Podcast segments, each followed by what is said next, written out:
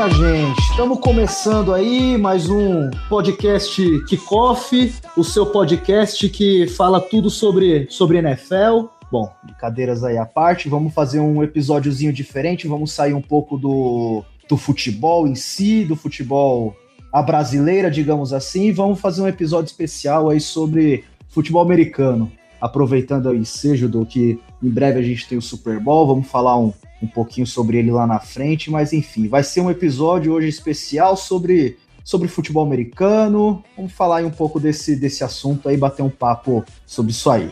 É, temos a participação hoje aqui, só participação especial, basicamente, que a gente quis é, buscar aí um pessoal que acompanhasse mais a, a NFL, que mais do que o pessoal aqui que vocês estão mais habituados aí, que, que acompanham o podcast, então a gente trouxe aí uma galera meio diferente, participações especiais hoje. Temos aí com a gente o Davizuco. Fala aí, Davizuco, pessoal aí, dá um oi pra galera. Boa noite, essa galera. É... Eu tô com a garganta um pouco ruim, qualquer desculpa qualquer coisa se falar algo fora do normal, e eu não aguento mais o Patriots no Super Bowl. Bom, temos também aí com, com a gente hoje participaçãozinha especial do Lucas Pires. E aí, gente, tudo bem? É... Infelizmente, Tom Brady indo para mais um Super Bowl, né? Mas estou feliz que Antônio Brown quer vir jogar no 49ers. E outra participação especial para vocês hoje, temos uma, uma bancada um pouquinho menor hoje, mas amigo de, de longa data, de muitas histórias juntos aí com relacionado ao futebol americano. Rafael Mago. Fala, fala todo mundo. É, queria falar que roubaram meu Saints, era pra gente estar na final, então acho que vai pro Corinthians na final do Super Bowl com o Patriots. Isso se o Fluminense não entrar com recurso e acabar indo para ele, né? O Fluminense entra com recurso com o Browns para não cair. Isso aí. Bom, gente, como, como quase sempre aí, de costume, sou o Matheus Fusca, vou estar tá aí no, tentando comandar esse, essa loucura que é esse podcast. E, bom, solta a vinhetinha aí do começo do programa que já começamos aí, já, já demos o nosso kickoff inicial aí de, de jogo.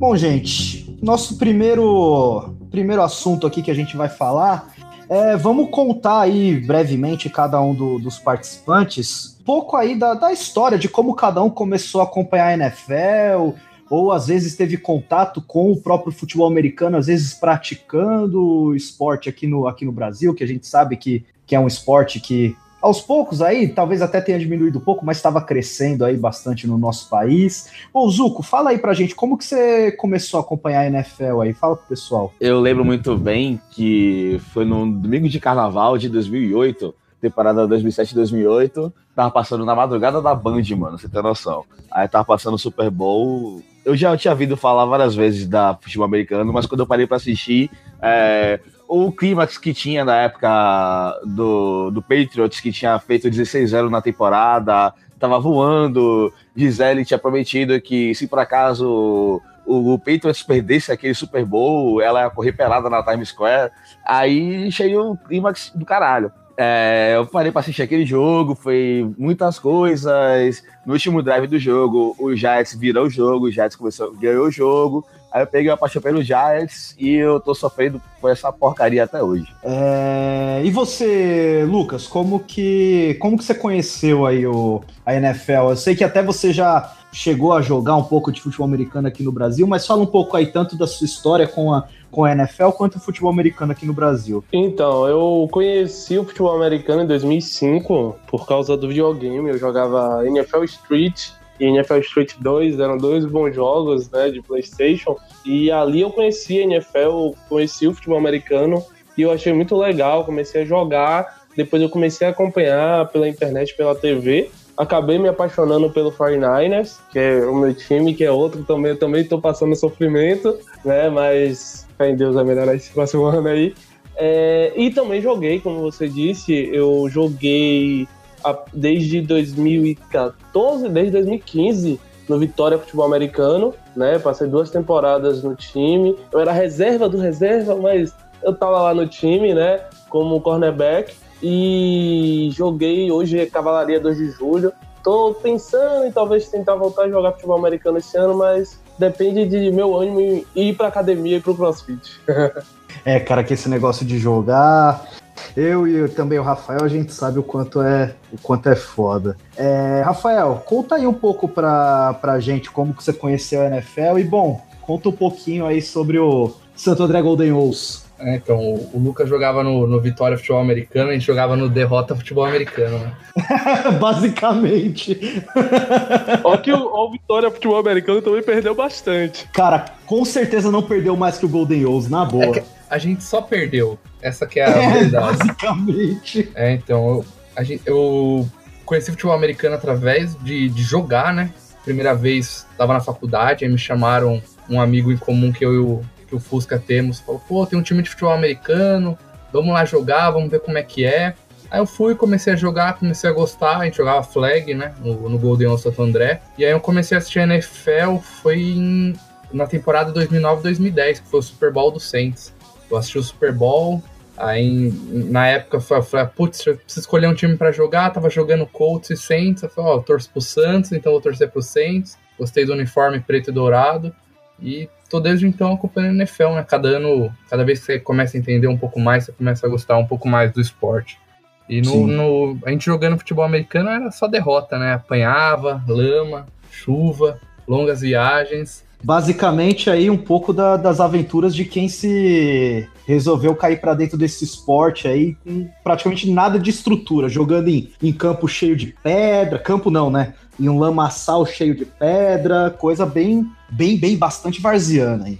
Quem joga futebol americano no Brasil tem que gostar muito, porque você joga seu dinheiro, o seu esforço, e depois no final do dia você tem que voltar machucado, o que for, e no outro dia seguinte você tem que trabalhar. É, bom, eu comecei a acompanhar o futebol americano aí por conta dos meus amigos da escola, né? Como o Rafael falou, a gente jogou no mesmo time, né? No Golden Santo André. É, basicamente, um amigo meu lá da, da escola tinha uma bola e a gente resolveu ir num parque de Santo André começar a brincar, né? Nunca tinha, só tinha visto joguinho às vezes de videogame na época, mas nunca tinha me aventurado a tentar jogar nem nada. E aí o negócio começou a ficar mais ou menos sério entre aspas, né? A gente resolveu criar o time, né? Isso lá por volta de 2007 resolvemos criar o time, resolvemos dar o um nome, né? Eu sou um dos era, né, um dos cofundadores do, do Godeio Santo André. E... e aí a gente começou a jogar, participar de campeonatos e eu comecei a acompanhar a NFL junto com isso, né? Que eu já tinha na, lá em casa tanto Sport TV e ESPN, aí aproveitei para começar a acompanhar a temporada da NFL. O, o primeiro jogo que eu assisti foi um jogo do. Eu só lembro que foi um jogo do Steelers e foi o time que eu acabei escolhendo para começar a torcer. Foi justamente no ano que foi campeão, se eu não me engano, foi mesmo na foi na temporada acho que 2008, 2009 que e o Steelers ganhou o título, tudo mais e bom, desde então é o time que, que eu acompanho um pouco mais, tudo e pô, um pouco das histórias aí que o Rafa contou de das tantas derrotas que a gente teve jogando pelo Golden Eagles, cara, coisas absurdas de ter apenas 13, 12, 13 jogadores para jogar um jogo, isso contando tanto ataque quanto defesa, então era basicamente todo mundo jogando no ataque, todo mundo jogando na defesa. É, eu e o Rafael, a gente teve uma história muito, muito parecida do, do nosso início no time. É, nós dois entramos como running back, é, acabamos passando aí para wide receiver, mas nos encontramos mesmo na defesa. Jogamos os dois de de safety, os dois de cornerback, jogamos de middle linebacker também, mas é, foi é basicamente essa essa nossa história. E aí, aproveitando a participação do também aqui, chegando de última hora, aí chegando todo atrasado, o cara que falou que ia entrar 9 horas, não entrou porque estava dormindo. É... Hugo Saraiva. Hugo, você já vai entrar aqui no meio da, no meio da fogueira. Fala aí como você conheceu a NFL e conta um pouquinho aí de você também foi nosso companheiro no, no Golden Owls. Fala um pouquinho pra gente. Oh, e aí, galera? Bom dia. ah, cara, o churrasco de domingo é foda. A gente bebe um pouquinho a mais e acaba, acaba perdendo um pouco a linha. Desculpa pelo atraso. Não, mas eu, eu conheci a NFL por causa dos jogos do Madden, né? Lá para 2007, 2008, um amigo emprestou o jogo, comecei a jogar, peguei gosto, é, senti vontade de jogar. Na mesma época, eu assinei TV a cabo por causa do rebaixamento do Corinthians e comecei a procurar um time para jogar. Descobri o Santo André Golden House é, aqui no ABC com o Renato Pim, conversei com ele e, e, e comecei a jogar. A, o, enquanto, enquanto eu jogava com os caras e te conheci, conheci outras pessoas que eu, que eu tenho amizade até hoje, comecei a acompanhar. Tipo o Rafael que está participando do podcast hoje também. Ah, que maravilha! Ô, Rafael, tudo bom? Tudo bem. Tô aqui, cara. chega atrasado bagunçando. Percebo. Muita organização. E comecei, inclusive, a torcer pro, pro Pates por causa do Madden, né? O pessoal tira sarro, fala que é, é modinha, que a galera começou a gostar por causa do bom, do bom desempenho no, na NFL. E meu caso, eu, eu, eu, me considero modinha também, mas foi mais modinha, porque quando eu fui escolher um time para jogar no Madden, eu ia escolher o, o Raiders, mas achei o time muito ruim. Aí vi que tinha um time com skillzinha melhor, que era o Pates, e acabei jogando, pegando gosto e quando comecei a ver os jogos já já tinha time para torcer. É isso aí. Bom, o Hugo, tanto quanto tanto quanto eu e o Rafa, viveu bastante aventura aí na época do Golden Owls, bastante soube enfrentar muito bem aí o que é, e com, muito bem com frequência, o que, que é uma derrota, né? que fez a gente criar um pouco mais de, de casco pra vida. Seria especialista em perder. A gente. É, o que a gente fazia melhor no Golden Owls era, era a derrota.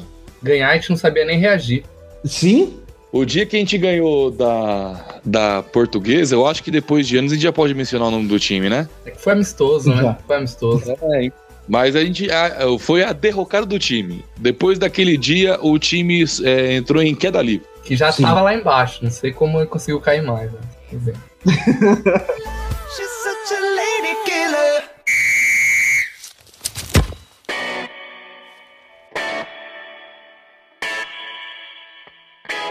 Bom, gente, então é basicamente isso que aí de apresentação do pessoal. Vamos entrar aí na falando um pouquinho sobre, sobre a temporada da, da NFL. A gente não, como o podcast não nos permite é, a gente não vai ter muito, muito tempo para explicar assim parte das regras, tudo mais, porque assim tem muita nuance, tem muita coisa específica. Se você é um cara que não acompanha ainda, ainda futebol americano, a gente já pede desculpa porque a gente vai falar de muito termo, de muita coisa que talvez você não entenda, mas cara, vai atrás. Assim, a, a própria ESPN tem um guia que é maravilhoso. Eu vou colocar ele no, no link do post, que é basicamente um resumão de tudo que você precisa saber sobre, sobre história, sobre regra, é, de uma forma muito dinâmica, muito didática, que você consegue ter uma noção muito boa do, de como funciona o esporte. Até porque como o Super Bowl ele é um, um evento mundial que gera muita repercussão, se você tiver o interesse, vai atrás desse, desse guia e dá uma estudada que quando você for chegar para assistir o Super Bowl, ainda que seja o seu primeiro jogo, você já vai estar tá um pouco menos cru, vai conseguir entender muito, muito melhor esse jogo, entender a dinâmica dele e vai ser uma, uma experiência muito mais proveitosa para você. É, uma rápida explicação aqui de como funciona a temporada, tá? A temporada é dividida na, em duas partes principais, né? Na verdade, três, vai, que é a pré-temporada, que são amistosos preparatórios para o início, a temporada regular e os playoffs, ou pós-temporada. Na temporada regular são 32 times. Esses 32 times são divididos em duas ligas, entre aspas, que é a NFC e a AFC. Dentro dessas ligas, a gente tem quatro grupos com cada, de cada divisão. Então, na N NFC tem quatro grupos, da, aí tem a NFC Leste e AFC Leste, tem a NFC e a AFC Oeste, NFC e AFC Norte e NFC e AFC Sul. Base, os, os 32 times se dividem dentro desses, desses quatro grupos. Em cada, cada um desses quatro grupos são quatro times. Já a pós-temporada, ou playoffs, como é conhecido também, é dividido é, da seguinte forma: são 12 times, ou seja, é o melhor de cada um dos grupos que eu falei para vocês anteriormente. Então, são oito grupos lá atrás, então é o melhor de cada grupo e uma repescagem entre os dois melhores segundos colocados de cada liga, entre aspas. Então, assim, vão ser quatro grupos da NFC, quatro grupos da NFC. De cada um desses grupos, eles pegam os dois melhores segundos colocados e fazem um jogo entre eles. Toda a pós-temporada é um jogo eliminatório, não é mata-mata, é sempre mata, como dizem aqui no Brasil. É um jogo mata ou morre. Aí tem o jogo eliminatório dentro de cada liga e no Super Bowl se enfrenta o melhor da NFC contra o melhor da NFC. Tanto que o que a gente chama de semifinal aqui, para eles é a final da divisão, porque os dois melhores times da AFC se enfrentam de um lado e os dois melhores da NFC se enfrentam do outro. Os dois vencedores jogam o Super Bowl. É, e daí a gente já, assim, queria saber um pouco de vocês aí, o que vocês acharam dessa, dessa temporada, se vocês acompanharam vários jogos, acompanharam só alguns, escolheram algum time específico para acompanhar? Ô, Hugo, como é que foi aí essa temporada para você aí? Esse ano eu acompanhei um pouco menos do que eu costumo acompanhar, eu costumo acompanhar bastante. É, eu assisti um pouquinho menos esse ano, até porque o time que eu torço não estava bem. Né? O, o Patriots estava fazendo uma temporada um pouco mais difícil, perdeu alguns jogos bobos, perdeu um jogo pro, pro, pro Dolphins que, que a, a, numa, numa jogada numa jogada que eu, como torcedor do Patriots, considero ridícula, que parecia jogada de rugby. Aliás, é, é uma curiosidade, né? Que o, o, futebol americano deriva do rugby. É, então, não acompanhei para mim, o Patriots ter chegado no final foi uma grande surpresa. Hugo, o, o Patriots foi o segundo da conferência. Se não tivesse perdido esse jogo pro Dolphins, ele teria sido o primeiro. O Patriots não tava mal, tava bem, pô. Perdeu quatro não. jogos. Perdeu é, quatro jogos que pro nível Patriots foi uma temporada típica, tá ligado? Porque assim, é, teve momentos realmente na temporada que o pessoal tava falando que era o fim da era Brady, Belichick, que era o final da era. Teve momentos que, teve, que passou por isso. O time acordou normal, como foi o dezembro de sempre, né? Que acorda e ninguém consegue ganhar desse inferno que é Tom Brady. Mas teve momentos aí que foram um pouquinho difíceis. Não, é porque o, o, time não estava tão bom. A defesa do Patriots esse ano não, não, não estava tão boa. O ataque, você, eles perderam o Elderman, acho que é pra, pelas seis primeiras partidas. Eles só foram conseguir o wide receiver lá, o que também saiu fora depois por causa de, de droga. Só foi conseguir na quarta, quinta partida. Josh mas, Gordon. É, o Josh Gordon, mas nenhum momento o, o Patriots estava tipo, ah, esse ano eles não chegam no Super Bowl. Mas até então, mas eles estavam atropelando todo mundo. Perderam. Eles ganharam do Chiefs na temporada regular, depois ganharam agora na final de conferência. É, então, só assim, acabar adiantando até um pouquinho que uhum. a gente ia falar depois, mas é, a, o, o Patriots, querendo ou não, ele teve uma campanha relativamente equilibrada. O Patriots foi o quarto melhor ataque e a sétima melhor defesa, né? É. O Patriots é. teve 40, 436 pontos marcados na temporada regular e 325 pontos sofridos, né? É que, é que a, a, a, o grupo dele, né, a, a divisão do Patriots é muito fácil. Então, na divisão do Patriots ele tem o, o Jets, o Bills e o Dolphins. São três times fracos. Então, querendo ou não, o Patriots ele tem seis partidas que ele não precisa se esforçar tanto e são vitórias quase garantidas. Esse ano ele perdeu uma vez pro Dolphins, mas nas outras cinco ele ganhou com tranquilidade.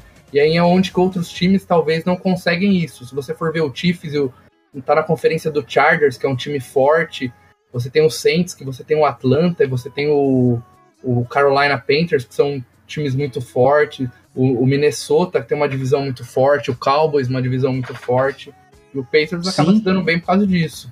É, o Patriots, tirando ele mesmo, os outros três, acho que assim, foi a pior divisão, foi a do, a do Patriots, né? No, se você olha o rating dos quatro times, tirando o Patriots dos outros três, acho que foi o pior rating combinado da. Se você compara o, a divisão deles com, com as outras sete divisões. Né? Sim, é uma. Da conferência deles, a, da NFC, eu acho que é a, é a mais fraca. Da AFC é a mais fraca. Hoje, né? Sim. Hoje, né? nos últimos anos, talvez 5, 6 anos ainda. Uhum. É, não, e mesmo, por exemplo, a conferência dos Steelers, que tinha o Browns, que jogava o rating geral da, da conferência lá para baixo, mesmo assim, o Browns não teve uma temporada tão ruim quanto foi nos últimos dois, três anos, né? É, então... o, a conferência do Steelers, por exemplo, você tem o Baltimore, tinha uma baita de uma defesa, um ataque razoável.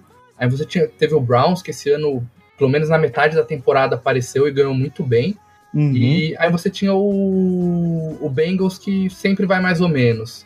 Então, querendo ou não, é uma, é uma divisão que não é garantida a vitória.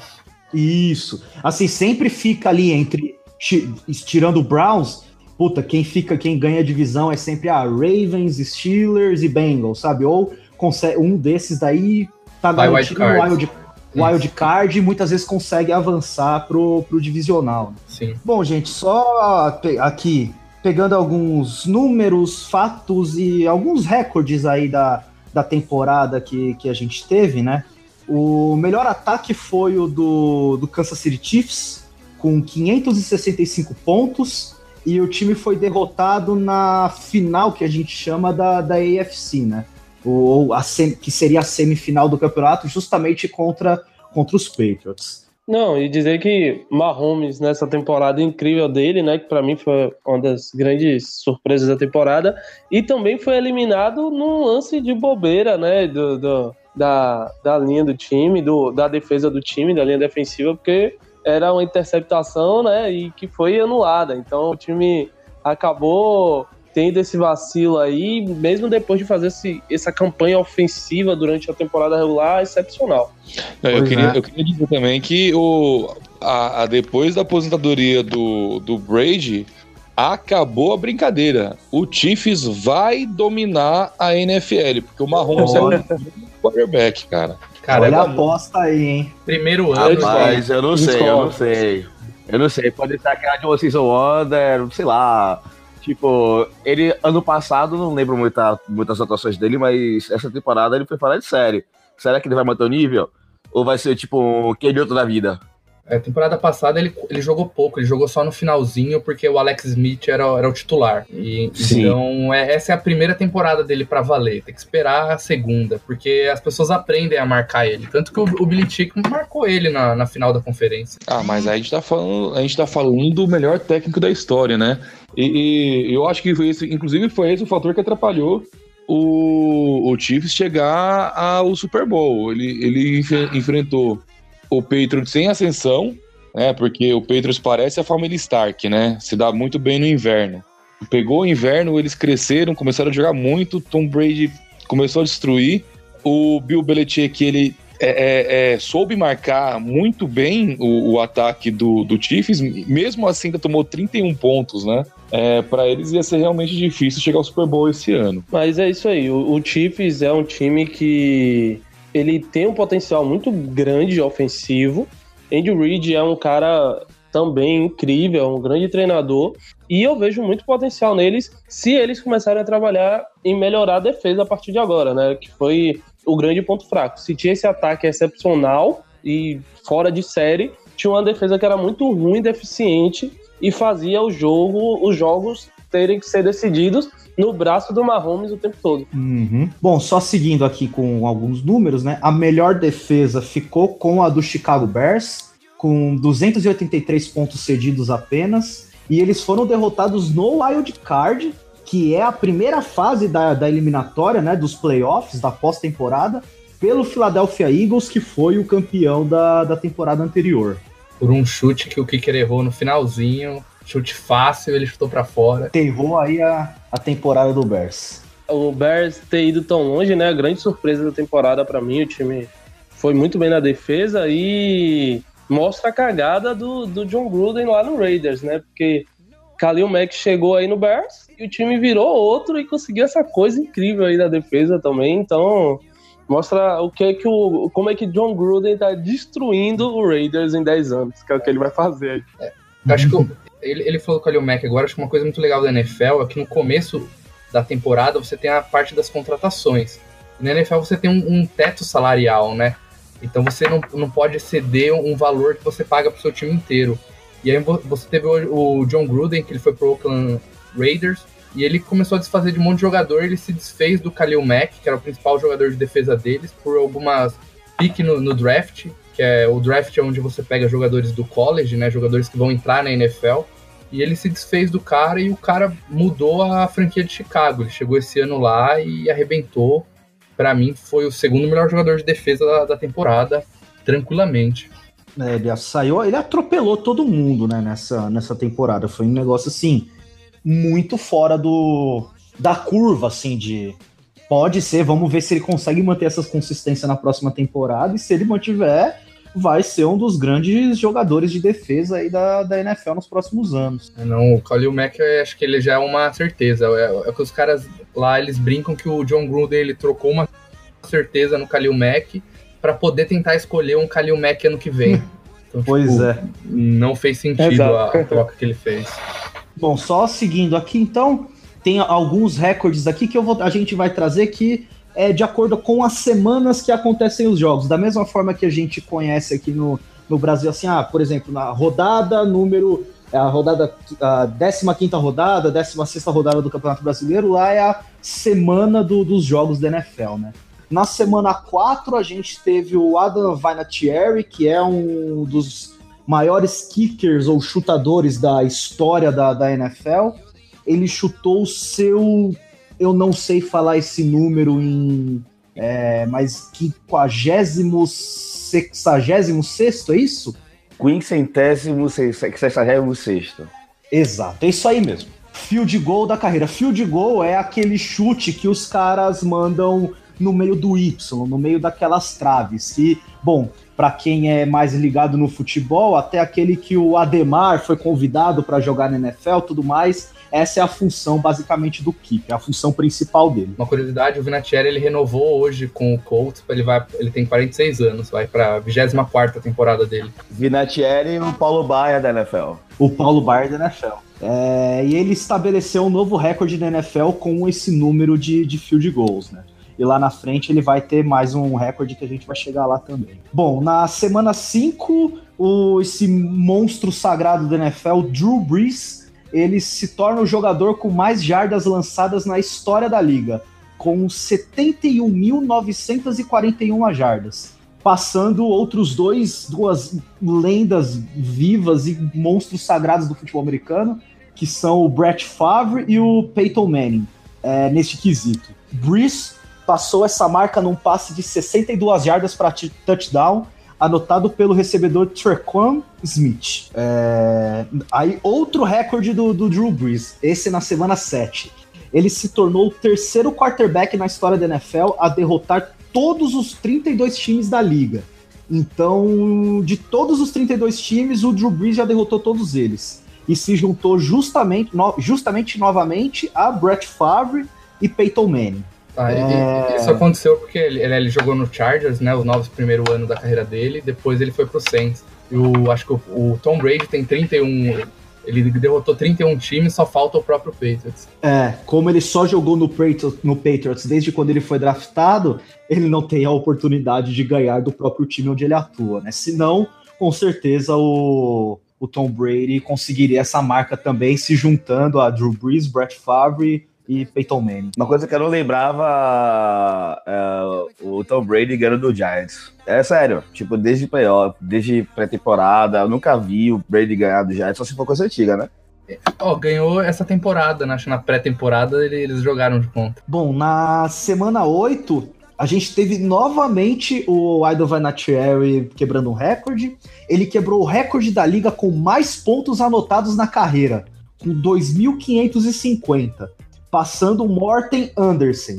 Então, pelo que eu não, não tive ainda como pesquisar direito sobre esse recorde, mas eu acho que ele é assim, contando recebedores, tudo mais assim, quem marca ponto normalmente em jogos, acho que ele é o jogador que tem mais pontos na carreira. Se eu não me engano, acho que esse é o recorde mesmo. Mas alguém viu sobre esse recorde do Vinatieri? Cara, eu não sei se isso é só kicker ou, ou, tudo não, porque é muito ponto isso, cara. É muito ponto, cara, 2.550 e ainda você pensando no tempo de carreira que tem um jogador, um running back, um wide receiver, um tight end, que são jogadores que normalmente marcam mais pontos num jogo, é, não sei se eles conseguem Ó, chegar. Esse assim. Mort Anderson, ele, é, ele era kicker, então eu acho que isso daí é só para kicker. Entendi, entendi. É, vamos, vamos ver se a gente consegue achar essa informação informação aí até. quarterback faz, vai, pelo menos 20 jogos, 20 pontos por partida, não faria sentido.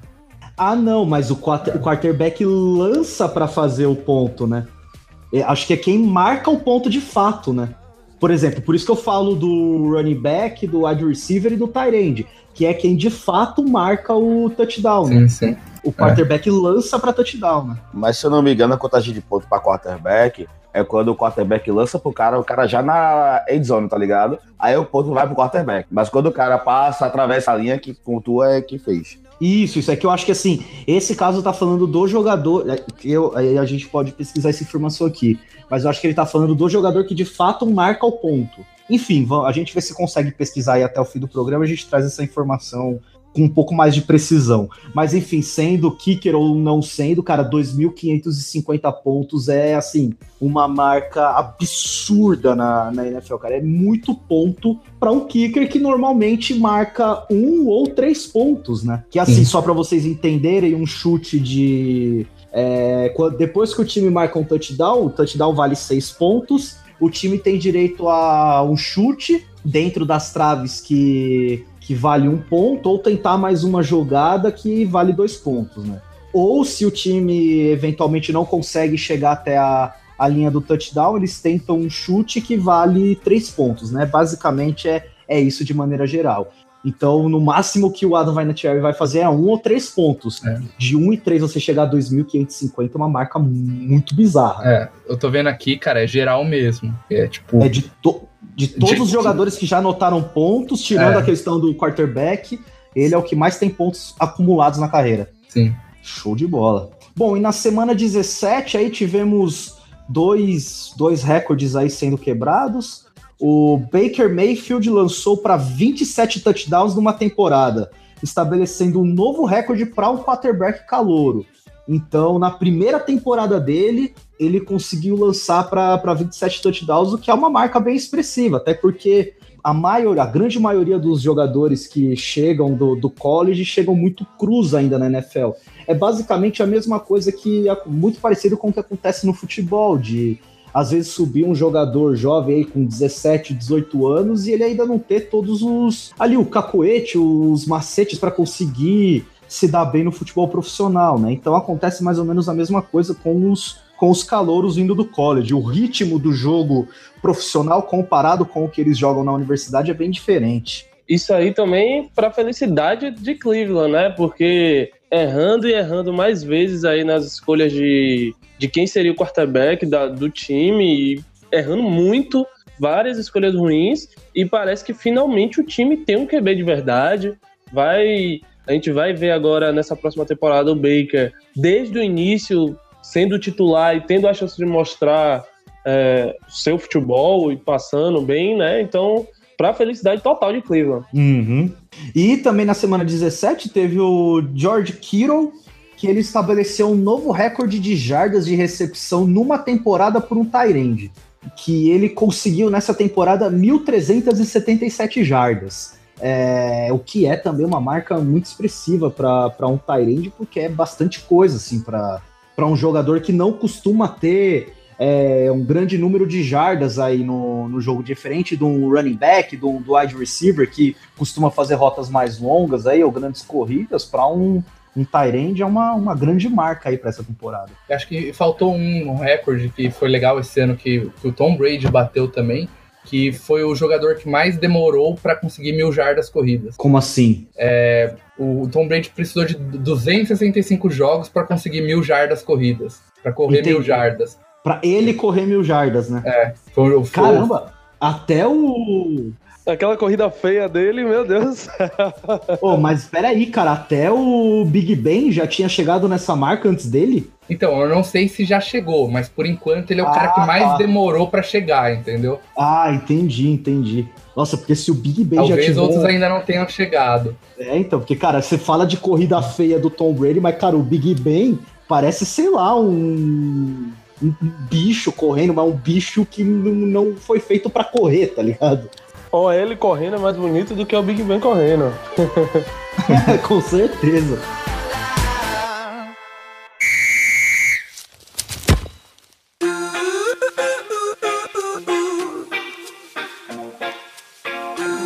Bom, gente, e aí entrando já no, nos dois times que chegaram aí no, no Super Bowl, falar um, um pouquinho mais deles aí.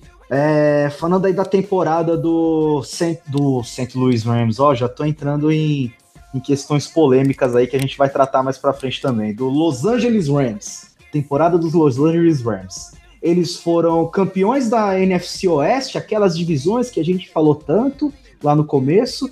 Tiveram 13 vitórias e 3 derrotas.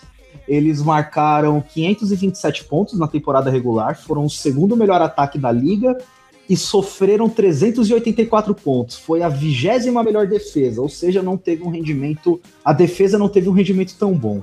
É, aí, curiosidades relacionadas à, à temporada do, dos Rams. É, na semana 11, o Kansas City Chiefs marcou 51 pontos num jogo contra os Rams, só que eles perderam, porque o jogo foi 54 para os Rams a 51 para os Chiefs e foi a maior quantidade de pontos marcados por um time que perdeu na história da liga. É, os 105 pontos agregados do jogo também é a maior quantidade de pontos numa partida na história da liga. E eu lembro que esse jogo foi assim, um, é um famoso rebosteio, cara, porque é. Não existiu defesa no, nesse jogo, cara. Um jogo de 105 pontos, cara, é para você chegar no, no seu vestiário e sair distribuindo tapa na cara da sua defesa, porque cara, você tomar 54 ou 51 pontos é um absurdo.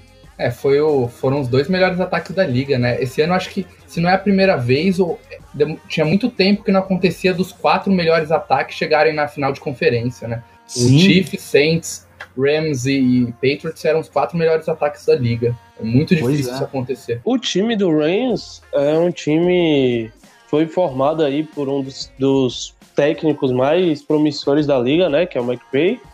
E assim, o Goff não é nenhum grande. Ele é um QB de sistema e que tá bem no sistema que ele tá hoje. Entendeu? Ele tá funcionando bem. Tem um, um corpo de running backs sensacional, né? Tem um dos melhores running backs da liga, Todd Gurley tá aí, né? É um cara, um monstro. A defesa esse ano não foi bem. Apesar disso, tem para mim quem é o melhor defensor da NFL hoje, que é, que é o, o Aaron, Donald. Isso, mas o time chegou aí talvez um pouco desacreditado por algumas coisas.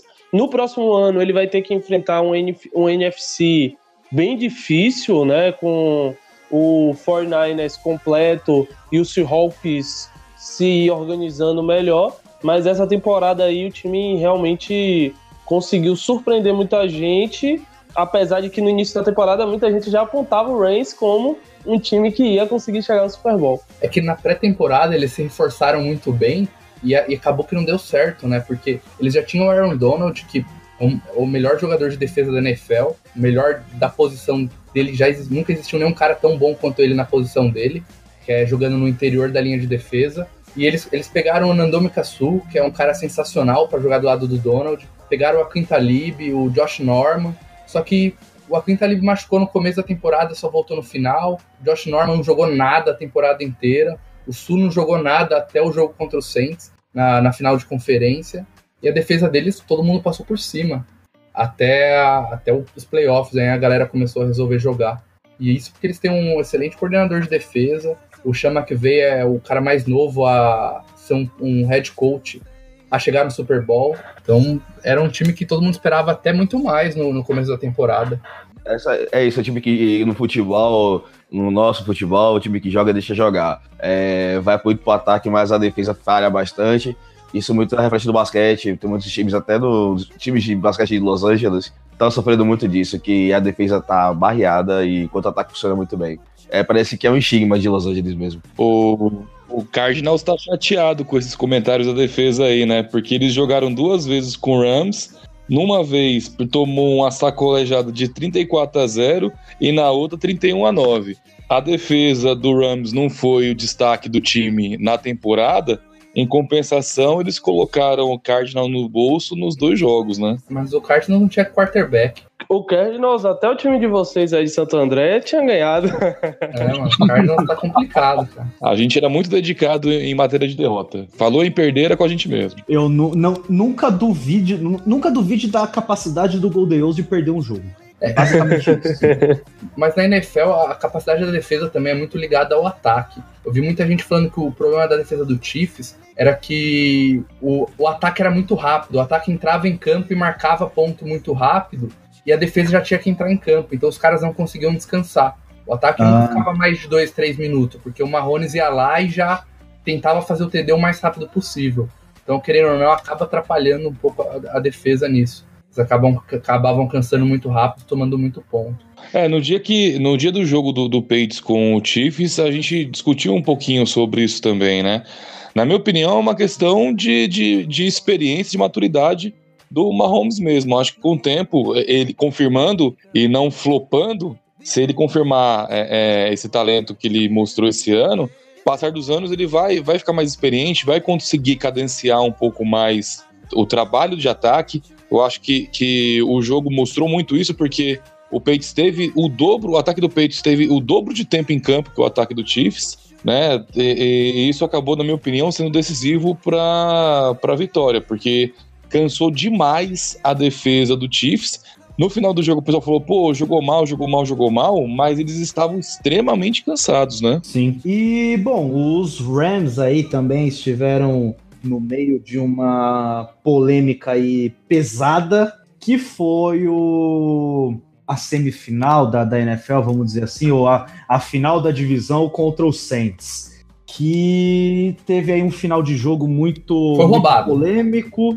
É, para muitos foi Crefizou, roubado. Crefisa, Crefisa na NFL. Foi roubado, cara. Foi extremamente roubado, velho. Isso... Bom, falem aí, falem aí sobre o que, que foi esse final de jogo do, do Saints e, é, e Rams aí.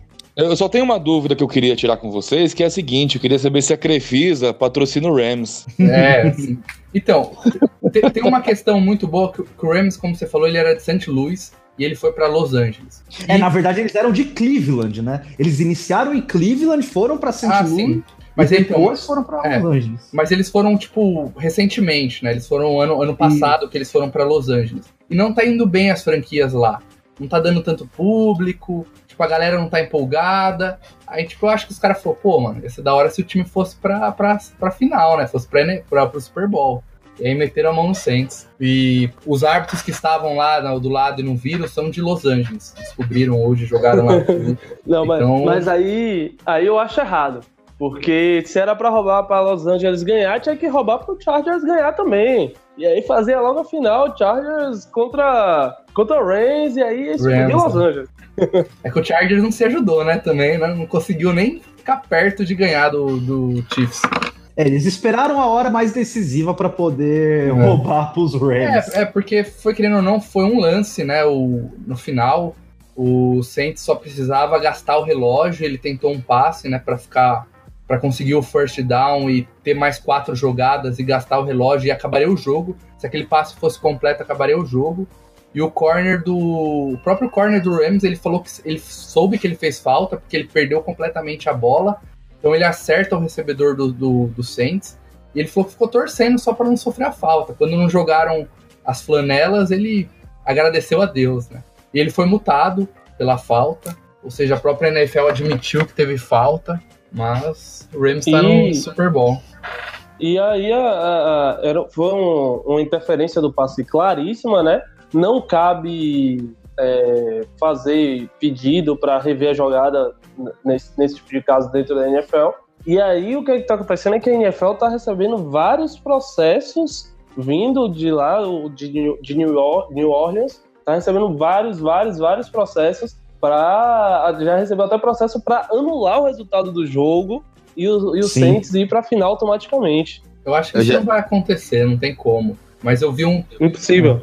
Eu vi um boato de que estavam querendo que o Saints jogasse os minutos recessos do relógio, que faltavam pra poder, tipo, dessa falta anulada em diante, o tempo que gastasse fosse refeito. Aí o pessoal já tá inventando mesmo de história, tá começando a ficar bizarra a coisa. Tem, o, o- tem essa regra na NFL que pode, né? O Michael Thomas, wide receiver do Saints, ele publicou no Twitter, tipo, parágrafo dessa regra, isso pode. Mas acho, acho que não vai acontecer, porque se você fizer isso, você vai abrir pra sempre, né? Tipo, todo mundo vai querer fazer essa merda. Você acaba abrindo um precedente, ainda que ele esteja em regra, precedente muito perigoso até pro, pro andamento do, do esporte em si, né? A não ser que fosse feito isso e eles revogassem essa regra, enfim. Oh, é, tá, isso aí também ajudou tanto isso quanto o que aconteceu e a gente vai falar mais na frente no jogo do Patriots. É, acabaram levantando questões sobre a mudança de regras na NFL, né? É, primeiro, sobre essa questão de revisão de faltas é, em lances cruciais da partida, principalmente nos dois minutos finais, né? Se fala de uma mudança mais séria nessa regra. E também se fala lá, já no caso do Patriots, de uma mudança, isso há bastante tempo já, de uma mudança na regra do, do tempo extra, né? Da prorrogação.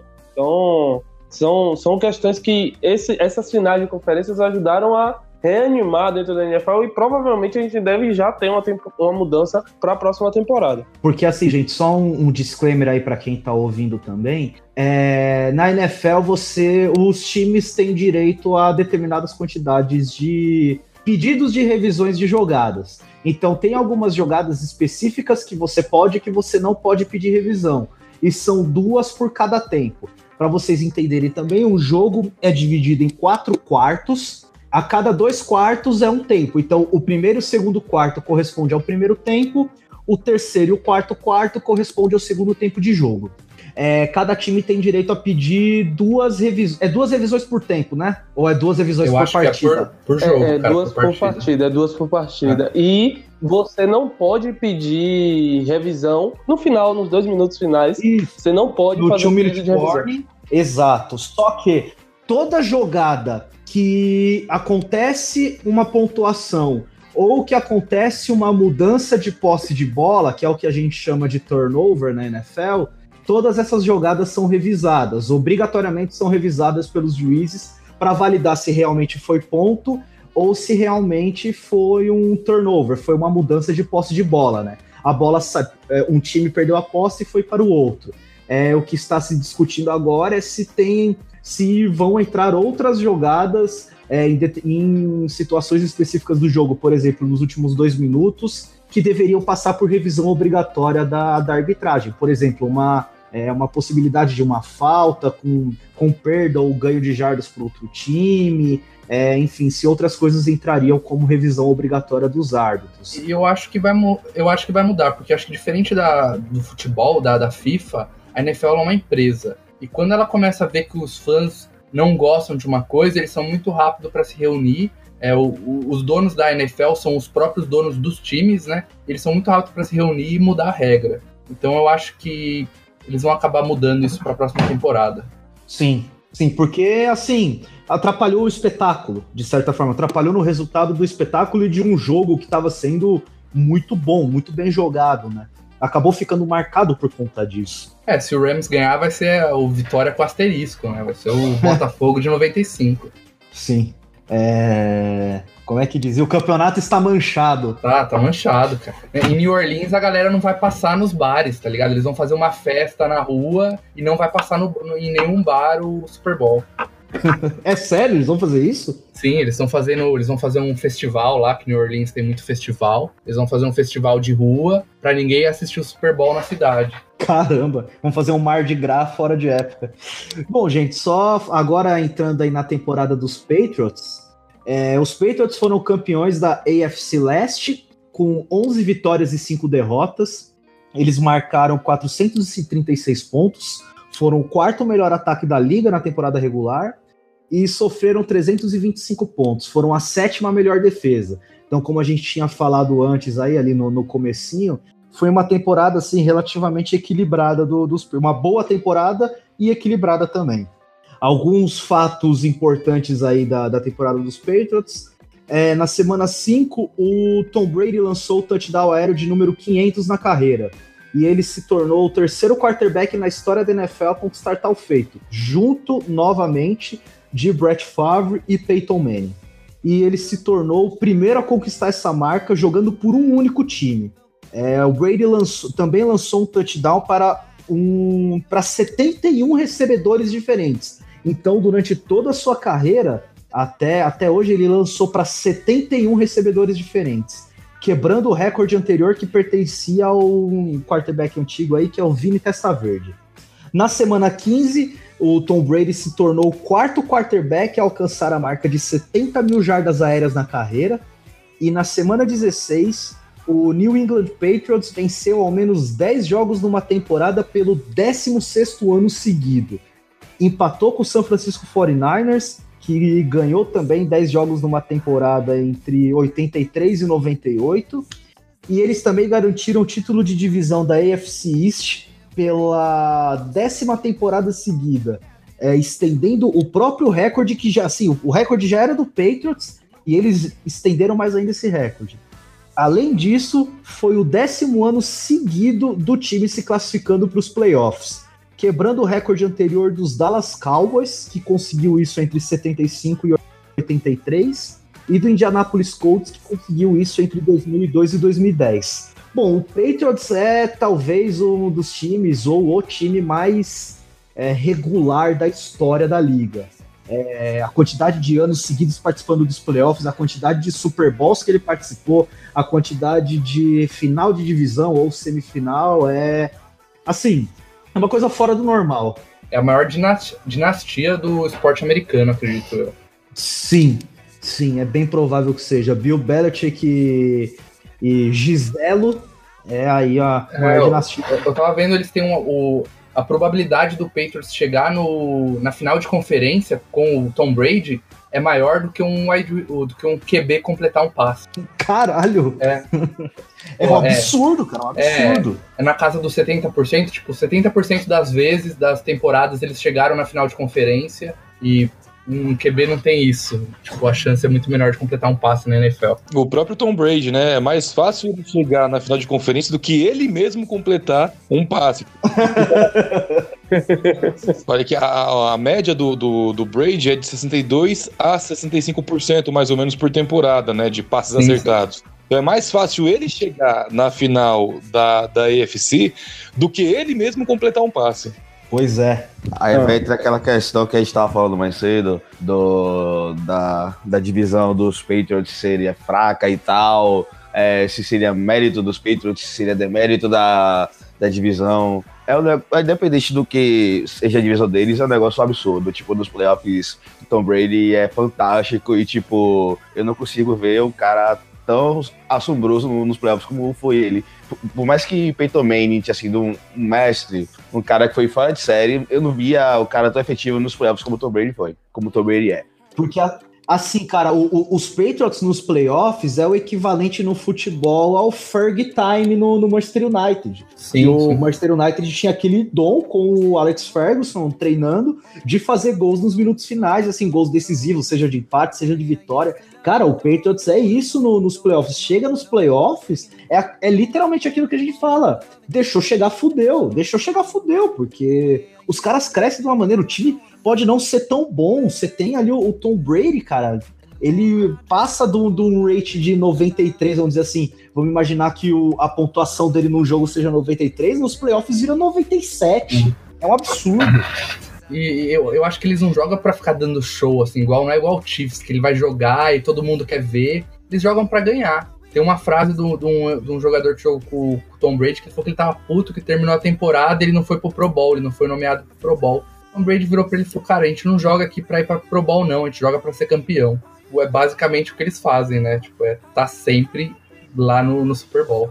Sobre aquela questão de deixar chegar, eu só me lembro de uma coisa: 28 a 3. é, pois é. A maior virada da, da, da, história do, do, Super Bowl. O, pois é. O, o Pets é realmente um time incrível, mas eu, eu vou ser polêmico, vou trazer uma polêmica. Pra mim, o Pets é o Corinthians da NFL. Rouba muito, ah, meu Deus. Ratinho! Ratinho! Clube estou. Clube estou total agora. é, não, não, é, realmente, o Corinthians se deixar chegar, fudeu. O Corinthians se deixar chegar. eu admito. Não, é.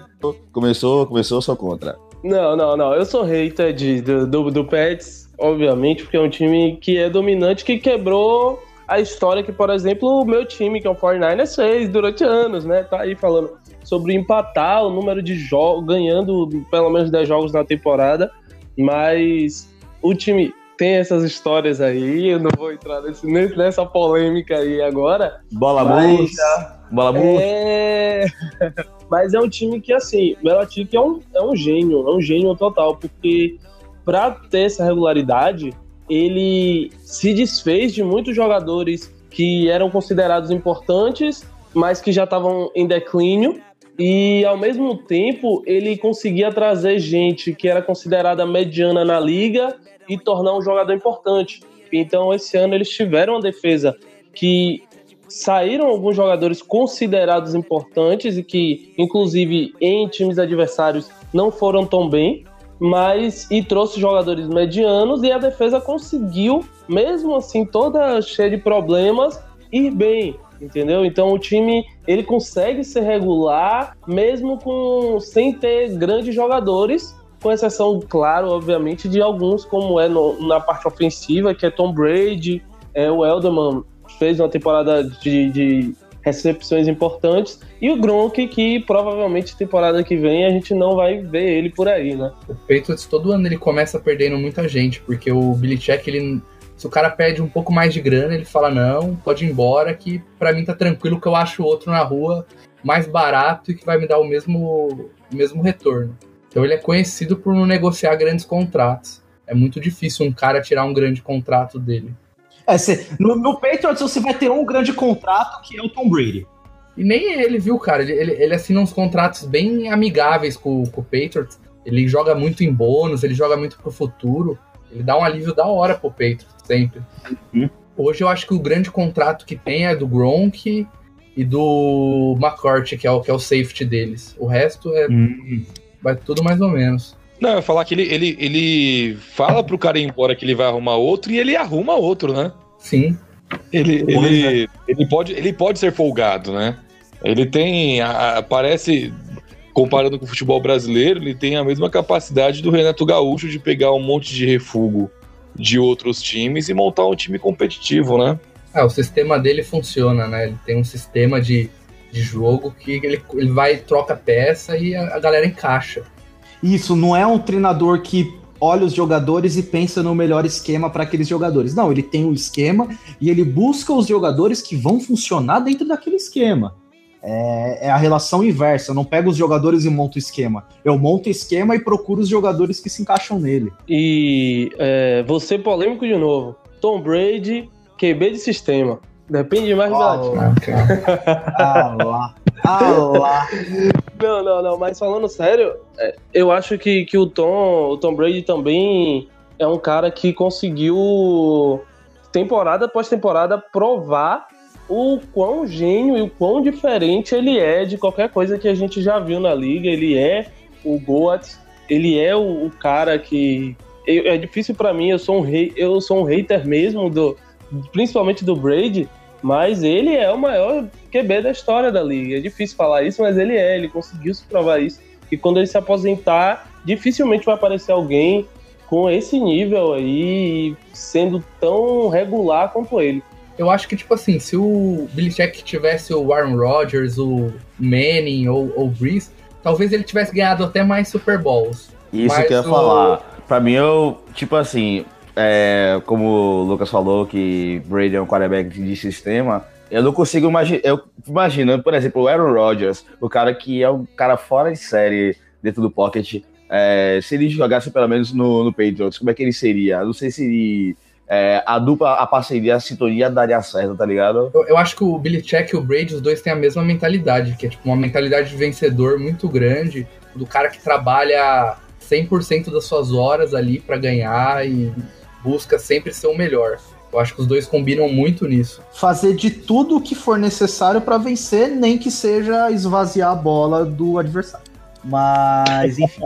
é, é, Opa! É, assim, não, não dá para negar, cara, que é, um, é um, um troço absurdo essa, essa sintonia entre os dois, cara. Porque, bom, o, o Tom Brady passou para 71 recebedores diferentes, cara. Cara, 71 pessoas diferentes receberam um passe do Tom Brady.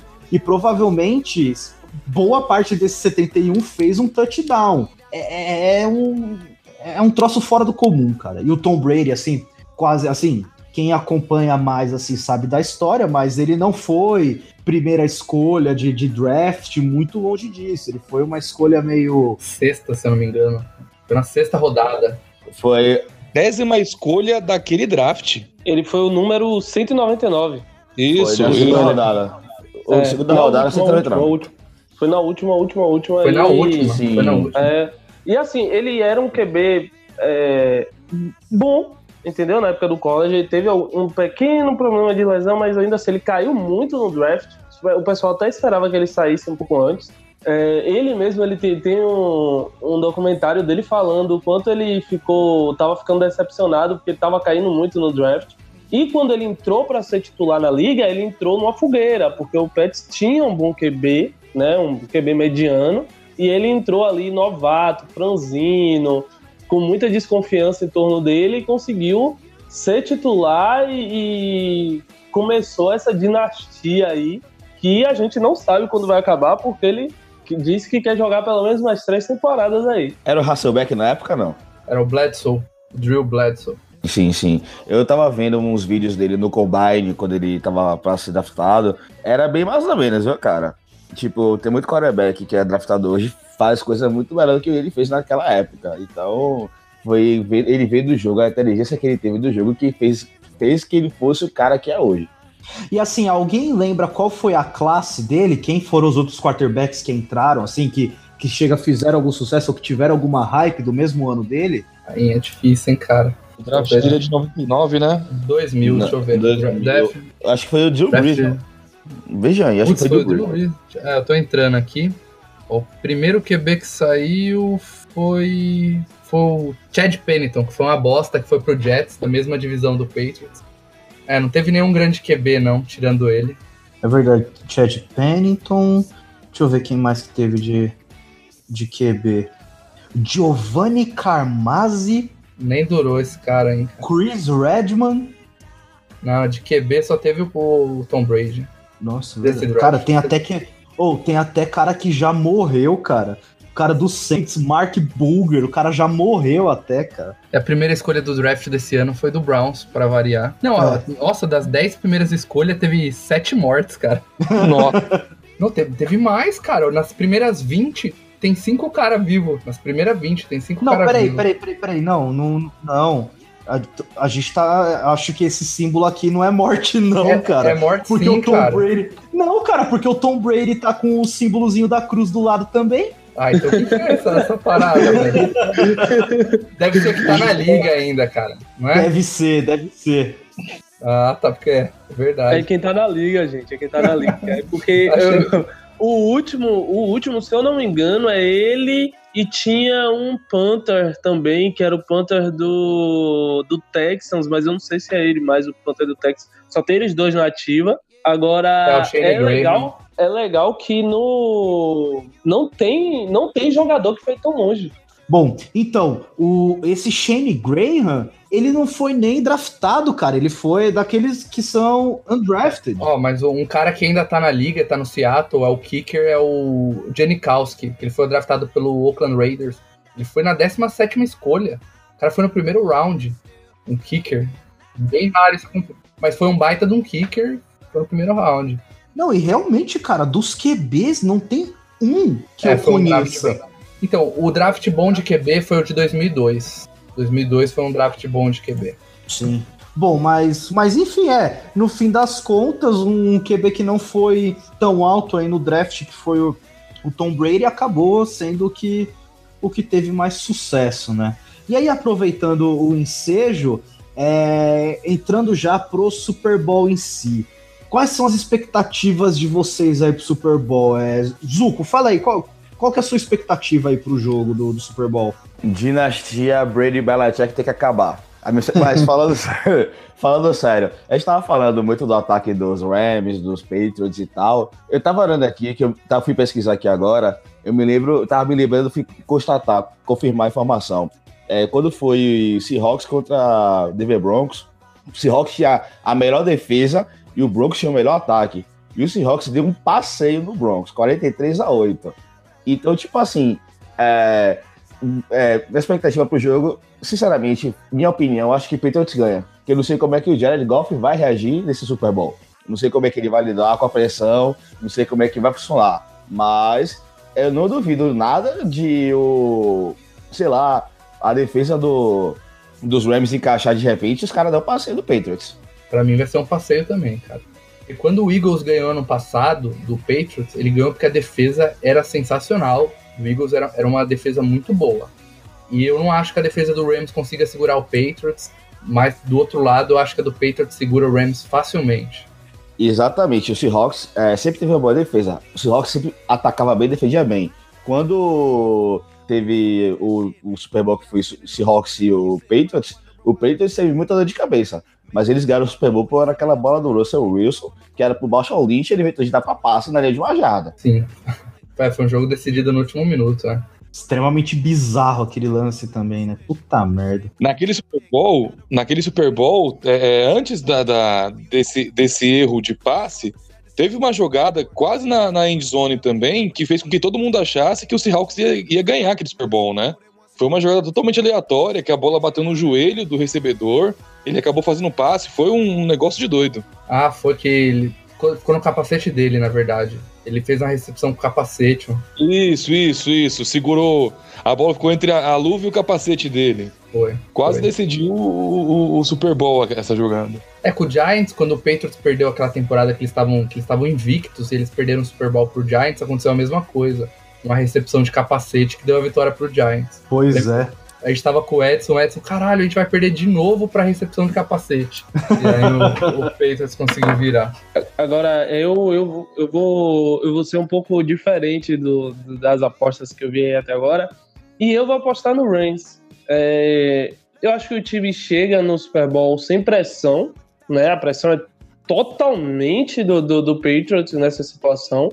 E é, eu acho que nem passa tanto pelo Goff, sabia? É, o Goff é, de verdade, agora sem zoeira, ele é um QB de sistema. E o McVay é uma mente muito boa e eu acho que ele pode tentar trazer coisas diferentes para esse jogo aí. É, vale ressaltar que, por exemplo, eu acho o Mahomes mais fácil para o Belichick do que o Goff. E não é por um ser melhor do que o outro, mas é porque, assim, é, o Mahomes você é mais fácil de você traçar uma estratégia contra ele. Você sabe que você tem que ficar com a bola na mão o tempo todo, não pode deixar ele, ele ter a bola. Contra o Goff, você não tem que marcar ele, você tem que marcar o, o que a, a mente de McVeigh, porque é ele que vai estar tá definindo o que é que vai acontecer durante o jogo. Então, eu vou apostar no Reigns, eu acho que pode ser um grande jogo de, de, de Aaron Donald, eu acho que ele tem tudo aí, a defesa do Reigns mostrou um bom nível contra o, contra o Saints e eu acho que pode mostrar esse bom nível de novo contra o Patriots. É, e você, Hugo, o que, que, você acha? Que, qual que é a sua expectativa aí para a final? Olha, cara, eu acho que o Patriots só perde se a defesa falhar muito, muito. Se ela tiver um desempenho o jogo inteiro parecido com a final da conferência, que falhou, tomou bastante ponto, é, cometeu umas faltas bobas, aí o Rams pode ter alguma chance. É, mas se, se seguir a tendência, que a defesa cresceu muito nos últimos quatro ou cinco jogos, o Patriots ganha com, com certa facilidade. Eu discordo da questão da pressão. Eu acho que o Patriots, com, com tantos anéis assim de Super Bowl, não existe mais pressão por vitória. É, é, o, o, Tom Brady mostrou é, como ele lida com pressão nesse último jogo foi um jogo extremamente difícil, fora de casa, com a torcida muito atuante. Ele foi tranquilo, foi frio, foi bem sossegado na condição da vitória, na condição da estratégia. Eu acredito que o Rams, a não ser que, que o esquema Crefisa funcione novamente, dificilmente ganha. Bom, eu, eu, o Patriots, a diferença dele é que eles não sentem pressão, né? Os caras são uma máquina. Mas você tá falando da defesa que tomou mais de 30 pontos do Chiefs, o Chiefs só ficou abaixo de 30 pontos quatro vezes durante a temporada. Então você segurar o Chiefs em 31 pontos é bom pra caramba, cara. Eu não acho que foi uma atuação ruim da defesa do Patriots, não. Pois é. E a sua expectativa, Rafa, pra, pra final? Ah, cara, eu acho que o Patriots passa o trator no, no Rams. Eu acho que o Billy Check consegue... tranquilo, sim. Ah, eu acho que ele consegue anular as principais armas do, do, do Rams no ataque. E eu acho que a defesa do Rams não consegue segurar o, o Tom Brady. É, eu, eu tenho um pouco da mesma impressão. é, justamente por pensar que, assim, cara, se fosse um jogo contra os Saints, ia ser um jogo, assim, muito mais difícil e muito mais aberto, assim, ia ser um jogo muito mais, caramba, imprevisível de é, você saber quem que ia ganhar, porque, assim, você tem dois QBs experientes do, dos dois lados, né? Eu, eu, vou falar, eu assisti 12 jogos do, do Saints tempo, da temporada regular. Eu perdi, eu perdi, alguns e eu assisti todos da, da, dos playoffs e todos do Patriots no playoff. Eu não assisti nenhum do Patriots na temporada regular. Mas o Saints não ganharia do Patriots no Super Bowl também. Porque, não ganharia, não ganharia. É, você tem um ataque muito... Você sabe o que o ataque vai fazer. Você, você vai correr com uma bola com o Camaro ou com o Ingram ou vai jogar no seu melhor wide receiver. Você não tem outras armas. E aí o Belichick conseguiria é, parar isso. Porque ele fez isso com o Chiefs. O Chiefs tinha, tinha dois jogadores de ataque. Ele tinha o Tyrande o Kelsey e você tinha o, o Rio, que é um monstro. Ele, ele segurou esses dois caras, ele minimizou, minimizou a ameaça desses dois caras e ganhou o jogo. Eu acho que ele conseguiria uhum. fazer a, a, mesma coisa com o Saints facilmente. O Saints estava bem mal de wide receiver no final da temporada, estava sem Tyrande. E, e, o Rams não é muito diferente, cara. Hoje o, o Rams não tem um, um Tyrande estrela, ele tem dois bons wide receiver, mas nenhum deles são fora de série, assim, são tipo os vai, os cinco melhores da NFL. Nenhum deles é. O Chiefs tinha isso. Para mim, o Rio é um dos cinco melhores da NFL. Então, eu, eu acho que o, que o ataque o, o Belichick consegue parar.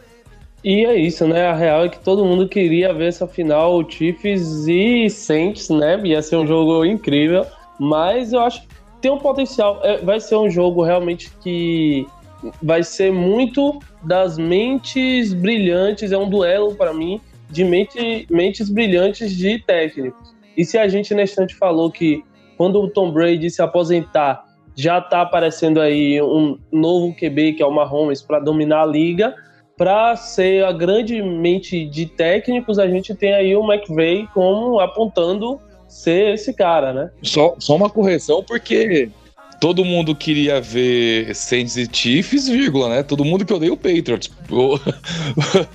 Porque eu não queria, não. Isso aí é todo mundo que, todo mundo que não torce pro, pro, pro, pro Pets, né? Obviamente. Não, ninguém queria ver o Pets na final. Isso é a verdade. Tirando, obviamente, os chatos dos torce... os chatos e modinhas dos torcedores do Pets. É, ninguém aguenta mais o Giselo e Super Bowl, né? Impossível, tá insuportável. é bom que vai, é bom que pai de Genoa. Mas, mas ó, e fica 5x5. Ah. Pra ser clubista, ano que vem, Garópolo vai aí, tá chegando com tudo, vai jogar a temporada toda, campeão. Pode anotar. Lei 2, lei 2, hein? Lei 2, lei 2. Lei 2.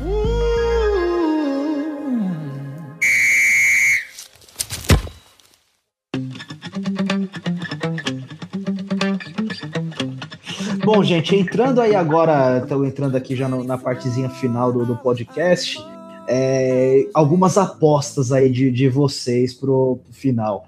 É, Zuko, quem que você acha que vai ser o MVP da temporada? Patrick Mahomes, não tem pra onde correr. É, Hugo, MVP da temporada. Mahomes, jogou muito. Uh, Lucas, MVP da temporada. Não tem como não ser o Mahomes. É, Rafa, quem vai ser o MVP da temporada? O, o Marrones ele cagou em todo jogo decisivo que ele teve esse ano. Todo jogo decisivo ele teve esse ano. Ele, ele perdeu as duas vezes pro Peitos, ele perdeu pro Chargers. Eu daria pro Aaron Donald o MVP da temporada. Ele já foi o MVP defensivo na temporada passada, essa temporada ele chegou no Super Bowl. Ele lidera em saque na NFL, jogando no interior da linha, que é muito mais difícil. Eu daria pro Aaron Donald. Eu gostaria que o Drew Brees ganhasse, mas como mas assim, tem que contar como temporada, não posso. Geralmente a pós-temporada não conta, nem Super Bowl. Mas por, por jogos, acredito que o Patrick Mahomes foi melhor na, na temporada. Se for, tá se for só temporada, eu daria pro Drew Brees. Eu tava vendo os números, quando chegava no final, tipo assim, você. O jogo não tava ganho, você precisava ganhar, o Drew Brees ganhava e o Mahomes perdia. Entendeu? Ele perdeu pro Rams, ele perdeu pro, pro Patriots, ele perdeu pro Chargers, ele perdeu jogos, jogos importantes. Já o, já o Breeze, não, ele ganhou os jogos importantes. Ele ganhou do Rams, ele, ele ganhou do Minnesota, ele ganhou do Ravens. Então, se fosse temporada regular só, eu daria pro Drew Brees. É só temporada regular. É. Então, então eu daria pro Drew Brees. Eu acho que ele merece. Não é só porque eu sou Saints, não, mas eu daria para ele. Pelos números dele, pela, pelos jogos decisivos, ele foi melhor. Clubista safado. É, mas, mas, mas se não for ele, eu daria pro, pro Donald. O Drew, você sabe, Rafa, se o Drew Brees já ganhou o MVP da temporada? Ele nunca ganhou. Ele, ele foi o MVP da, do Super Bowl, né? Foi. Quando ganhou. Então, por isso que eu tô falando, nesse ano de 2009, o Drew Brees foi o Mahomes. Ele liderou em todos os números, mas ele perdeu pro Peyton Manning. Ele perdeu pro Peyton Manning porque quando chegou na hora decisiva, o Peyton Manning tinha mais, ele tinha mais vitórias em jogos clutch. Tipo assim, two minute warning, ele tinha mais drives que ele liderou pra vitória. E, Aham. desse- e nessa temporada o Drew Brees fez exatamente isso. Então, se você for comparar é, o Drew Brees e o Peyton Manning de 2009 e o Mahomes e o Drew Brees desse ano, é, é muito igual, entendeu? O Drew Brees é, é o, é o Peyton Manning de 2009. Então eu acho que Entendi. talvez deem, de- de- deem pra ele. Abrindo parênteses, eu acho uma puta sacanagem Eli Manning ter dois Super Bowls e Drew Brees, é, Aaron Rodgers só tem apenas uma. Acontece. Ah, mas isso sempre foi Acho- defesas mal montadas, né, cara? Ah, cara, Jael tem Libertadores e o Ronaldo Fenômeno não, cara. É, Zé o Love, né, esporte cara? dá dessas, velho. O Mas esporte dá mas- dessas. Mas olha quantas Libertadores o Ronaldo disputou. pô. Mas, tipo assim, Mas quantas, quantas o Jael disputou, cara? sei lá. Mas, pô, imagina no jantar de família do final do ano, tipo, Peyton Manning e Eli Manning, cada um tem dois Super Bowls, cara. Tipo, ficar testa a testa. Não dá. Testa a testa E é literalmente. testa, hein? E é testa, hein? Olha, bota a testa Não. nisso aí, hein? E eu nem falei nessa questão, mas faz muito sentido. O, o Drew Brees tem que se levar em conta também que ele, ele, ele teve a carreira, de certo modo, atrapalhada no início, né? Talvez hoje ele tivesse no nível muito acima se ele tivesse no mesmo time, apostando nele desde o início da carreira, né? Mas ele teve alguns problemas no início de carreira e aí depois é que ele começou a voar de verdade e virou esse cara excepcional que a gente tá vendo hoje. Mas igual o Tom Brady encontrou o, o Billy Check, ele encontrou o Sean Payton, né? A carreira dele mudou com o Sean Payton. Os dois deram um match muito bom. Tipo, o Sean Payton ele é um gênio ofensivo, assim como o Billy Check é um gênio defensivo. O Sean Payton é considerado um gênio ofensivo e o, e o McVay é um novo gênio ofensivo. E, mas os dois deram muito certo, né? Quando o, o Sean Payton encontrou o Drew Brees, a, a carreira dos dois mudaram, né? Mas Sim. a, a def- a defesa do Saints sempre montou defesas horrorosas e por isso que nunca conseguiu chegar em mais nenhum Super Bowl. É, agora, outra aposta, hein? Zuko, MVP do Super Bowl. Julian Edelman. É, Lucas, MVP do Super Bowl. Pra mim, Aaron Donald, que ele vai conseguir sacar umas três vezes. de- Ninguém conseguiu na temporada fazer muito isso, sacar Tom Brady. É, Rafa, MVP do Super Bowl. Eu vou dar pro Tom Brady. E- Hugo, MVP do Super Bowl. O melhor de todos, o Gold, Tom Brady. Vulgo Giselo, tá certo. Ava. E agora sim, também jogo rápido. Zuko, vencedor do Super Bowl. Não queria mais Patriots. Hugo. ah, tá, já sei a resposta. Vencedor do Super Bowl. Patriots. É, Lucas, vencedor do Super Bowl. Reigns. O Rafa, vencedor da final do Super Bowl. Eu acredito que só terá perdedores, então. Patriots. A sociedade vai ganhar. Não, a gente já, da sociedade já perdeu. Já perdeu até o final. É, bom, gente, o- ficamos aí com, com esse episódiozinho de. Aí falando de, de NFL, futebol americano, como dito aí, ah, um episódio meio diferente para vocês. A gente pretende fazer isso mais vezes, falar um pouco de outros esportes também, além do, além do futebol, sempre que a gente tiver oportunidade. Segue aí as nossas redes sociais no que a gente tem por aí. Segue a gente lá no Twitter, né? twitter.com barra chutal, né? Chutão podcast ou arroba podcast, como ficar mais... Arroba chutão podcast, né? Como ficar mais fácil que você quiser procurar. A gente tá no, no Instagram também, a gente tá sempre postando coisa nova aí, tanto no as postagens regulares, coisas nos stories, é instagram.com barra chutão podcast. É, procura o nosso grupo lá no Facebook também. Se você jogar Chutão Podcast, já, já vai aparecer o, o nosso grupo para vocês entrarem lá também, para interagir com, com os participantes. Às vezes a gente tem discussão de pauta, ou às vezes discussões que acontecem lá no grupo acabam virando pauta de, de podcast também, então entra lá que o pessoal é, é, é, bem bacana, às vezes tem umas tretas, umas brigas aí, mas é legal de acompanhar. E a nossa página também, que é o facebook.com barra podcast chutão. É, se você jogar lá Chutão Podcast, Podcast Chutão, já vai aparecer lá na pesquisa do, do Facebook, tanto a nossa página quanto o nosso grupo do Facebook, né? No, no, no link do post aí, no, na descrição do post, vai estar as redes sociais dos, dos participantes de hoje, das nossas páginas relacionadas também, todos esses esses links aí, essas curiosidades, a gente vai querer colocar no, no post também, porque como é um esporte que às vezes você pode estar tá ouvindo e não tá tão familiarizado, para você às vezes, se você tiver a curiosidade, se você quiser começar a acompanhar, é um o futebol americano é um esporte muito bacana, normalmente quem começa a ver se apaixona, é, vocês vão ter a oportunidade de ver um dos maiores eventos de entretenimento do, do mundo, que é o Super Bowl, é um um jogo que envolve cifras aí milionárias, seja para comercial de TV, é, os intervalos é provavelmente o intervalo mais caro do, do mundo. É, tem o, sempre o show do intervalo também, que é sempre aí é, ou cantor, cantora, ou bandas que, que, que, são de sucesso, nunca é alguém desconhecido, tudo é um.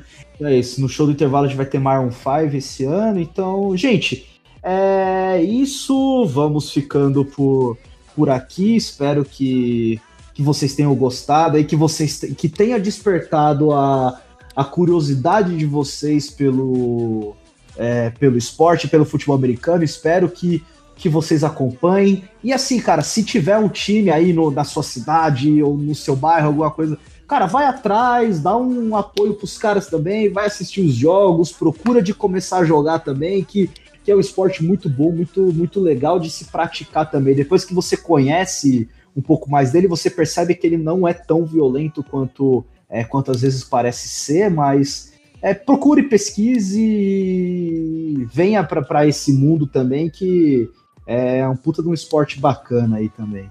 É, como sempre, é o, como a gente está cheio de convidados aqui, o pessoal pode não estar tá muito acostumado, mas a gente sempre termina o nosso episódio com o bom e velho tchau tchau do, do Gerd. Então, gente, tchau tchau!